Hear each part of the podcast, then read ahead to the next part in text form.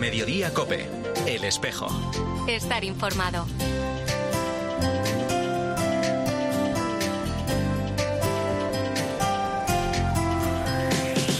La una y 33 minutos, ¿qué tal? Bienvenidos al tiempo del espejo en Mediodía Cope. En este 24 de noviembre, a esta hora, como cada viernes, te cuento la actualidad de la Iglesia de Madrid. El saludo de Mario Alcudia. La devoción a la Virgen Milagrosa está profundamente arraigada en el corazón de muchísimos cristianos españoles, pero la devoción a la Milagrosa es universal. Fue el pueblo quien acuñó este nombre, la Milagrosa, a esta medalla de los rayos, Seguro que las hijas de la caridad y los padres pobres han sido los que más han contribuido a extender esta devoción en todo el mundo. La imagen de la Milagrosa está entronizada en multitud de parroquias e iglesias de culto de toda España. Un ejemplo bien claro lo tenemos en Madrid, en la Catedral de la Almudena. Es Jesús María González Antón, el párroco de la Basílica Parroquia de la Milagrosa, dedicada a San Vicente de Paúl, situada en el barrio de Chamberí, que va a celebrar su fiesta patronal el lunes. Recordaba el párroco la gran presencia y devoción de la Virgen de la Milagrosa. Por eso van a poner incluso una urna para recoger los relatos de las historias de los favores que la Virgen ha concedido en este tiempo. Desde el viernes pasado se está celebrando un novenario con el rezo del Rosario seguido de una misa solemne. La de esta tarde la va a presidir el obispo auxiliar de Madrid, Monseñor Jesús Vidal, el domingo el vicario Juan Carlos Merino y el último día, el lunes, el nuncio de su santidad, Monseñor Bernardito Auza. Este año la fiesta se celebra además en pleno año jubilar mariano concedido por la Santa Sede con motivo del centenario del templo. Queremos que este año sea un momento de gracia propicio para dar gracias por todos los frutos de estos cien años, para responder a la llamada del Espíritu a caminar juntos con mayor fidelidad en el seguimiento de Cristo, escuchar con mayor hondura la palabra de Dios, favorecer a los pobres y convertirnos al Señor de todo corazón. Bueno, pues ahora a la una y 35 minutos lo que vamos a hacer ya es hablar de otros asuntos, de la actualidad de esta Iglesia de Madrid en este espejo en mediodía, COPE en este cuarto y último viernes de noviembre. Comenzamos el repaso a la vida en nuestra archidiócesis. Repara la entidad de la Archidiócesis de Madrid para la atención integral y el cuidado de las víctimas y la prevención de los abusos. Ha suscrito un convenio de colaboración con el Centro de Investigación y Formación al Menor de Latinoamérica de México, con el objetivo de promover y fortalecer el intercambio de información, de conocimiento y de investigación orientado a promover una cultura del cuidado basado en la dignidad humana, la prevención de las violencias y los abusos, en especial en entornos eclesiales y el respeto por los derechos de las personas con un tratamiento más eficaz y completo tanto de víctimas como de victimarios. El coordinador general de Repara, Miguel García Baró, mm, valora muy positivamente este acuerdo además de que ahora estamos organizando y ya va a ser lanzado inmediatamente un curso de sensibilización, estamos también muy interesados en eh, forjar alianzas, eh, convenios con algunas de las asociaciones más interesantes, más activas y ya antiguas, relativamente antiguas, en este terreno. Y CEPROME, que es una, red latinoamericana eh, extraordinariamente interesante y, que ya tiene una larga historia de publicaciones, de congresos, de investigaciones, es uno de esos lugares donde eh, teníamos gran deseo de colaborar y de, y de aunarnos con ellos. Vamos con más asuntos. El proyecto para mujeres jóvenes Nazaria Baja a la Calle de Caritas Madrid ha sido galardonado en la vigésimo tercera edición del Premio Solidario del Seguro apoyado por la Fundación Mutua Madrileña. Nazaria es un proyecto donde un grupo de jóvenes en situación vulnerable, muchas de ellas migrantes, conviven en un espacio seguro mientras se forman y trabajan para seguir hacia adelante por sí mismas. La entrega de estos galardones va a ser el martes en el auditorio de la Fundación Pablo VI. De la importancia de este reconocimiento nos habla la responsable de alojamiento para jóvenes de Cáritas Madrid Covadonga Fernández Gómez. Este reconocimiento es muy importante para nosotras porque pone en relieve el trabajo que desarrollamos con las jóvenes, que de no estar viviendo en el recurso podrían verse abocadas a una situación de calle y exclusión, en lugar de tener la oportunidad de forjar el camino para un futuro esperanzador. El premio nos permitirá continuar desarrollando nuestra labor acompañando a las jóvenes para lograr la tan ansiada autonomía, a través de la formación, el empleo, el acceso a una vivienda segura, la cobertura de necesidades básicas y el desarrollo de habilidades para la vida diaria, convirtiéndose así en miembros de pleno derecho de la sociedad. Te cuento también que el Centro de Madrid de Hermandades del Trabajo ha elaborado un amplio programa de actos para conmemorar el 34 aniversario del fallecimiento de su fundador, Abundio García Román. El miércoles, el delegado para la causa de los santos, Alberto Fernández, pronunciará a las 7 y cuarto de la tarde la conferencia Necesita Santos, nuestro mundo de hoy. Ya el jueves a las siete y media, el arzobispo de Madrid presidirá una Eucaristía en la capilla de las Hermandades del Trabajo y el sábado, 2 de diciembre, peregrinarán hasta Jaraicejo, en Cáceres, lugar de nacimiento del fundador. Justa Orrillo es miembro del equipo de la Fundación Abundio García Román. La Fundación Abundio García Román se creó en el año 1990 con el fin de dar a conocer los pensamientos de don Abundio y de promocionar el estudio de la doctrina social de la Iglesia. Unos años después, en 1997, Hermandades del Trabajo fue la parte actora para la apertura de la causa de beatificación del Siervo de Dios. Más tarde se unirían la Fundación Abundio García Román y la Archidiócesis de Madrid. Y la Fundación Padre Arrupe celebrará el miércoles a las siete y media de la tarde en el Auditorio Nacional de Música su vigésimo sexto concierto de Navidad bajo la batuta de la directora de orquesta Silvia Sanz, que va a dirigir a la Orquesta Metropolitana de Madrid, el Coro Talía y el Coro Talía Mini. El objetivo, como vienen haciendo desde hace 30 años, es tratar de ofrecer educación de alta calidad a niños y niñas en riesgo de pobreza grave o extrema del Salvador, resignificando así sus vidas, permitiéndoles ser profesionales altamente cualificados y motor de su sociedad. Esta importante cita nos habla la directora general de la Fundación Padre Arrupe, Aurora de Rato Salazar Simpson. Un concierto para toda la familia. Grandes y pequeños disfrutaremos de canciones como El Padrino, Bohemian Rhapsody, Aladdin o Merry Christmas. Disfruten de una noche mágica en la que compartir y celebrar el comienzo de la Navidad ayudando a los que nos necesitan. No nos falléis y si no podéis venir, dona una fila cero. Por cierto que las entradas para este concierto del miércoles se pueden adquirir tanto en la página web oficial de la Fundación Padre Arrupe como en la del Corte Inglés. También se puede colaborar realizando un bizun al 00747. Bueno, pues así hemos llegado a la 1 y 40 minutos. Enseguida vamos a hablar de los 25 años de la Fundación El Buen Samaritano dedicada a la atención de enfermos de salud mental. Te cuento ya todo ello con detalle enseguida en este espejo de Madrid de Mediodía Cope. En Mediodía Cope, El Espejo. Estar informado.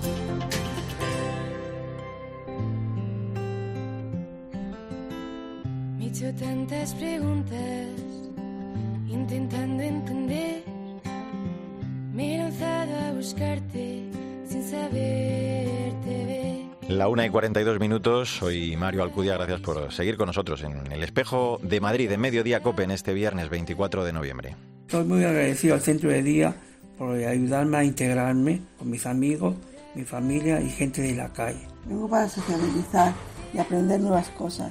Me derivó aquí la psiquiatra que tuve en la seguridad social. Me gustan todas las actividades que hacemos, como resilientes, expresando sensaciones, mujeres y Grupo Sur, en el cual vamos al TISE. Venir a estas actividades me hace sentir bien, más activa, en grupo, en compañía. El día lunes tengo agenda, más que un café, resilientes y ejercicio físico. Y el día martes tengo club de lectura. Muchos amigos tengo en el centro y me llevo con todos y espero seguir adelante.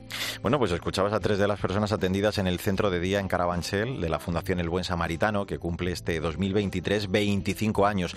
Hace justo una semana, te lo contábamos en este espejo, tuvo lugar en el Seminario de Madrid un acto para conmemorar precisamente esta efeméride en la que participaba el arzobispo de Madrid, que es además presidente de esta fundación. Fundación surgida, como te digo, hace 25 años, lo hizo tras la necesidad detectada por una la hermana María Luisa Retuerta, en ese barrio, en Carabanchel, de atender a las personas con enfermedad mental. Nos atiende ya en este espejo el director de la Fundación, Diego Pulido. Hola Diego, ¿qué tal? ¿Cómo estás? Hola, muy buenos días. ¿Qué tal? ¿Cómo estamos? Bueno, lo primero, enhorabuena ¿eh? por este aniversario. Oye, si te parece, lo primero un apunte más sobre el origen de la fundación, porque hablaba yo de esa intuición ¿no? de la hermana María Luisa, esa urgencia también de atender a estas personas. Eh, son, fueron inicios que, que, tú decías en una entrevista estos días que no fueron fáciles. ¿no? Eh, había pocos medios, pero lo que sí que había era sobre todo mucho amor.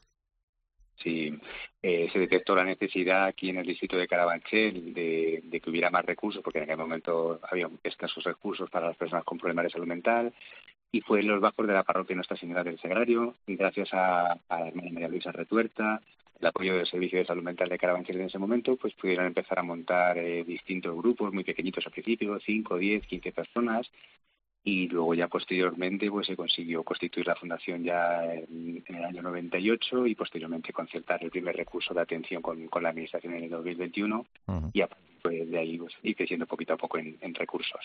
Claro, y parece, Diego, que se ha roto ¿no? en gran parte el tabú de, reconocer, de, abordar la enfermedad mental grave también, pero entonces en aquellos años eh, el centro era visto, creo, con cierto recelo ¿no? en el barrio. Sí, sí, de hecho el, primer centro en, lo que es la sede actual de la Fundación, donde está el, centro de Carabanchel, hubo mucho mucha presión por parte de los vecinos cuando se enteraron que se iba, se iba a montar un recurso para atención a personas con, problemas de salud mental.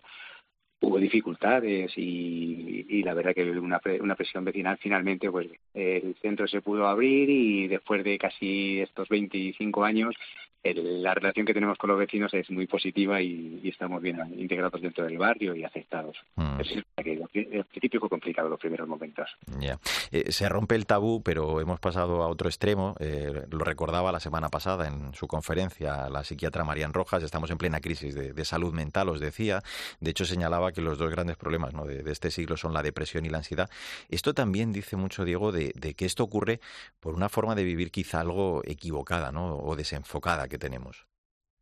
Sí, eh, es una realidad. El, problema de salud mental es algo que nos creemos que, se ha alejado a nosotros. ¿Y quién no tiene un familiar, un amigo, eh, un compañero de trabajo, en los estudios? Las prevalencias hablan de una, una de cada cuatro personas va a tener algún tipo de enfermedad a lo largo de la vida, enfermedad mental. Pero es verdad que el ritmo de vida que, estamos viviendo no es favorecedor, es, es, un ritmo de vida muy estresante. Venimos de una pandemia que, que ha hecho mucha mella eh, las pautas educativas están cambiando, de alguna forma la sociedad está cambiando y por desgracia eso está facilitando que haya más problemas de salud mental complicado, complicado los, próximos años que nos vienen. En este proceso de, ayuda, de, curación, eh, incluso lo decía también la doctora en su intervención, no hay que recordar que, nuestra mente, nuestro cuerpo y, nuestro espíritu están totalmente unidos. Por tanto, eh, además del fármaco, hay que atender esa parte interior, no ese lado espiritual de la persona a la que me imagino que dais tanta importancia también desde la Fundación El Buen Samaritano. Claro, efectivamente.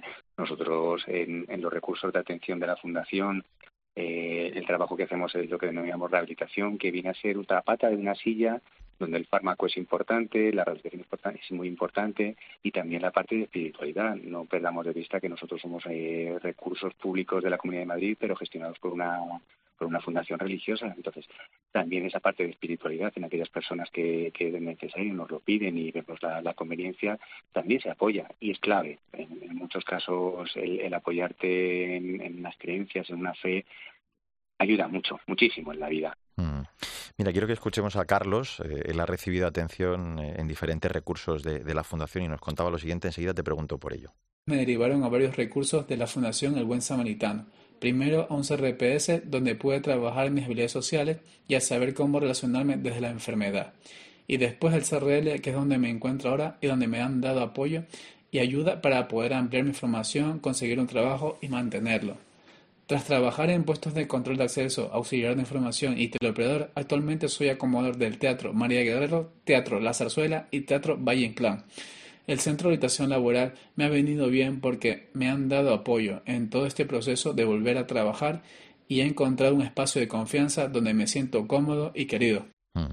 Al hilo de, esto que contaba Carlos, eh, Diego, algunas de estas personas que han sido atendidas en el centro consiguen, claro, luego su reinserción comunitaria, como en su caso, incluso creo que muchos continúan luego en lo posible también colaborando con vosotros, ¿no? Sí, en, en estos 20, 25 años, yo creo que los datos, eh, porque además es que los mira hace poquito, creo que más de 650 personas que han pasado por los recursos nuestros de, rehabilitación en la Fundación han conseguido acceder al mercado laboral.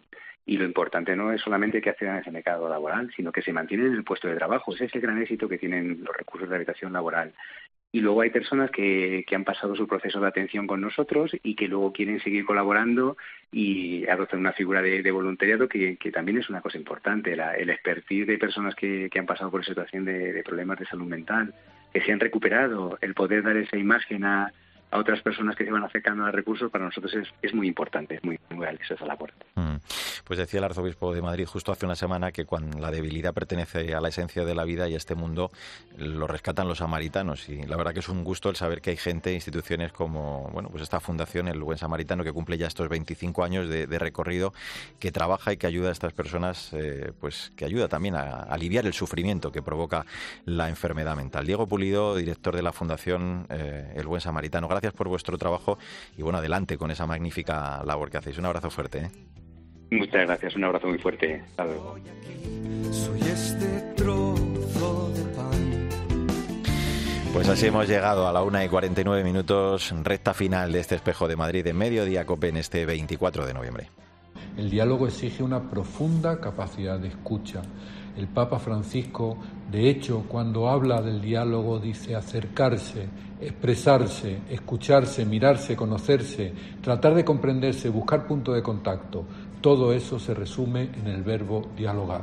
Creo que el camino es arduo, pero también es apasionante. Escuchabas al exsecretario general de Cáritas y profesor de la Universidad Pontificia de Comillas, Sebastián Mora, que va a participar mañana como ponente en las terceras jornadas Fratelli en el Centro Santa María de la Cabeza, organizadas por la red Fratelli. El objetivo del encuentro también de esta red es ayudar a los jóvenes de entre 18 y 35 años en el ejercicio del liderazgo en distintas facetas de la vida pública. Quiero hablar de todo esto con Pilar Sanon. Ella es miembro de la red Fratelli y además es la presidenta del Consejo de Jóvenes del Mediterráneo. Hola Pilar, ¿cómo estás? Hola, buenas tardes, ¿cómo estás? Encantado de saludarte. Oye, una iniciativa nacida, decía yo, siguiendo las palabras, la, invitación del Papa de entender la política como un acto de caridad, de amor cristiano. Lo que os mueve, Pilar, no es formar un partido eh, político, sino hacer de la política el medio para tender puentes. Qué, qué, importante esto en este momento de tanta división ¿no? y, de polarización de la, de la que estamos hablando.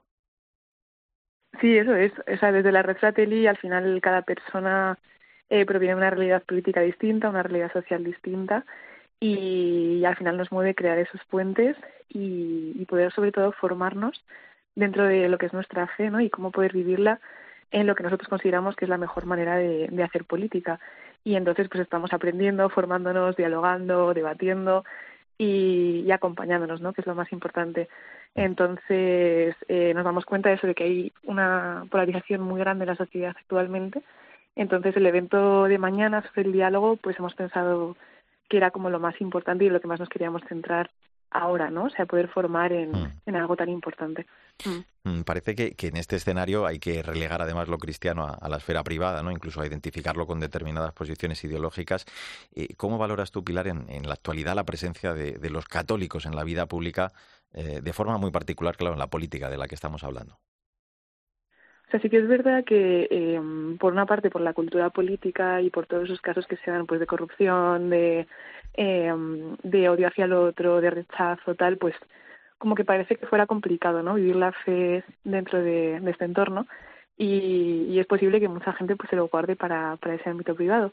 Pero es verdad que tanto el Papa como, como el Evangelio mismo pues nos anima a, a salir, ¿no? A dar a conocer la palabra de Dios y sobre todo a vivir desde esa caridad al prójimo, ¿no? Como dice el Papa en la Fratelli Tutti. Mm. Y, mm, y entonces para nosotros eso es muy importante. Entonces al final Refrateri surge de una necesidad de decir, yo quiero vivir mi fe, yo quiero servir al prójimo, yo quiero que la política sea un servicio y no sé cómo hacerlo en una realidad donde no se me permite hacerlo de esa manera o no es lo normal. Entonces creo que, que efectivamente hacen falta muchos más católicos dentro de la política, que los hay, ¿no? Y los hay muy buenos y por eso desde la red intentamos que vengan, que nos hablen, que nos, que nos ayuden a formarnos, pero pero queremos motivar a que los a que los cristianos no no tengan miedo, ¿no? O sea, que salgan, que vayan, que hagan lo que puedan, ¿no? Siempre de la mano de Dios y de de los hermanos en la fe que aunque sean de distintas realidades, pues podemos compartir y podemos ayudarnos, ¿no? claro. Y mañana va a ser una muestra de todo ello en estas eh, jornadas, terceras jornadas ya decimos, vais a arrancar a las nueve y cuarto, escuchábamos de hecho a Sebastián Mora, el exsecretario general de Cáritas, el profesor Mora, que os va a hablar de un tema, tú lo decías, tan interesante como el diálogo, ¿no? En este caso en la Fratelli Tutti, pero a lo largo de la mañana vais a tener dos talleres, también una conferencia de clausura, en fin, va a ser una mañana muy interesante, ¿no? Sí, no, además es un privilegio todos los ponentes con los que contamos, o sea, desde Sebastián Mora, que nos hablará de, del diálogo, la y también Pablo VI y también el diálogo en las instituciones, ¿no? O sea, vale solo con que las personas tengan disposición a dialogar si las instituciones no se promueve. O, y luego en los talleres pues contaremos con los sacerdotes que nos hablarán de, del diálogo en la iglesia, el sínodo, y luego con un mediador profesional que se dedica a bueno ayudar a todo el tema de diálogo pues en comunidades, en trabajo, para ayudarnos como a ver cómo podemos vivir esto en nuestro día a día, ¿no? Que muchas veces nos cuesta hablar con nuestros amigos, con nuestras familias eh, mm. sobre distintos temas importantes y, y bueno, entonces va a ser súper enriquecedor. Y ya finalmente, pues con Enrique de San Miguel, que también es profesor universitario, que nos hablará de, de las ideas del otro, pues como un regalo, ¿no? Entonces, mm yo creo que vamos, va a ser súper enriquecedor todo. Sí. Lo, estabas tú diciendo hace un momento, claro, esa participación con una dimensión pública, eh, Pilar, no es solo intervenir en política, sino, bueno, pues cada uno, ¿no? Desde sus posibilidades, el intentar entender, poner en, en, la práctica precisamente esta, esta dimensión pública de nuestra fe, ¿no? Lo que nos compromete. Y, es verdad, digo, que es importante una jornada como la de mañana para conocer qué podemos hacer eh, los católicos dentro de la política, pero también desde, desde la participación social que podemos y debemos hacer muchas cosas, ¿no?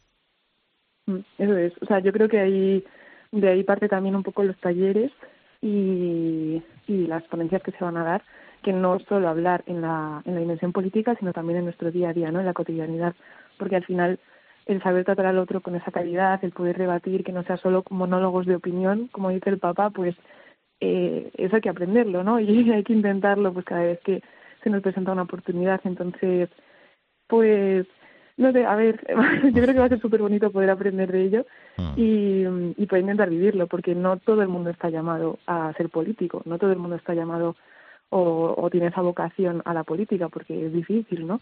Y, pero sí todo el mundo está llamado a vivir en ese constante, en esa constante actitud de, de dialogar y de de calidad hacia, hacia el otro, ¿no? independientemente de su posición política. Mm, te hago una última muy breve. Eh, como decías tú, no todos en esta red Fratelli compartís ideas políticas, existen sanas diferencias, pero sí que hay algo pilar esencial, es ese punto común, unión eh, con el Señor, ¿no? que desde luego ayuda bastante al diálogo. Me imagino que eso sí que lo, lo apreciáis, ¿no? Sí, por supuesto. Al final es ver al otro como, como hermano en la fe y como hijo de Dios y que esa persona tiene una dignidad y tú no le puedes faltar esa dignidad. O sea, Dios le ama igual que te ama a ti. Y, entonces, pues eso siempre hay que tenerlo en el corazón. Entonces, siempre nos gusta empezar nuestras jornadas con una oración para, para prepararnos, digamos, tener esa, ese espíritu de, estar abiertos y de, y de reflexión, ¿no? Para no dejarnos llevar, pues, por el odio, por la división, no, no, o sea, venimos aquí a, hablar, a aprender, a respetar y, y, yo creo que eso es lo más importante y al final sin Dios en medio es muy difícil eh, dejar, o sea, no dejarnos llevar por, eh, digamos, por esos resentimientos o ese odio, ¿no? Cuando Dios está en medio es, es el que nos, nos guía, ¿no? Y el que nos mueve y el que nos ayuda a ver al otro como alguien como yo, pero con ideas distintas. Entonces puedes hablar, ¿sabes? Pues las terceras jornadas Fratelli, de todo esto se va a hablar, se va a reflexionar, se va a poner en común en el Centro Santa María de la Cabeza. Yo le agradezco muchísimo a Pilar Sano, miembro de la Red Fratelli y presidenta del Consejo de Jóvenes del Mediterráneo, el que nos lo haya contado en este espejo. Un abrazo muy fuerte, Pilar. Bueno, muchísimas gracias, un placer, un abrazo. Y ahora te quedas también con Pilar, en este caso García Muñiz, que sigue en Mediodía Cope contándote más historias y toda la información de este 24 de noviembre. Nosotros volvemos con la actualidad de la Iglesia de Madrid en siete días en nombre de todo el equipo, Sandra Madrid, Mila Sánchez, el saludo de Mario Alcudia, que te vaya bien.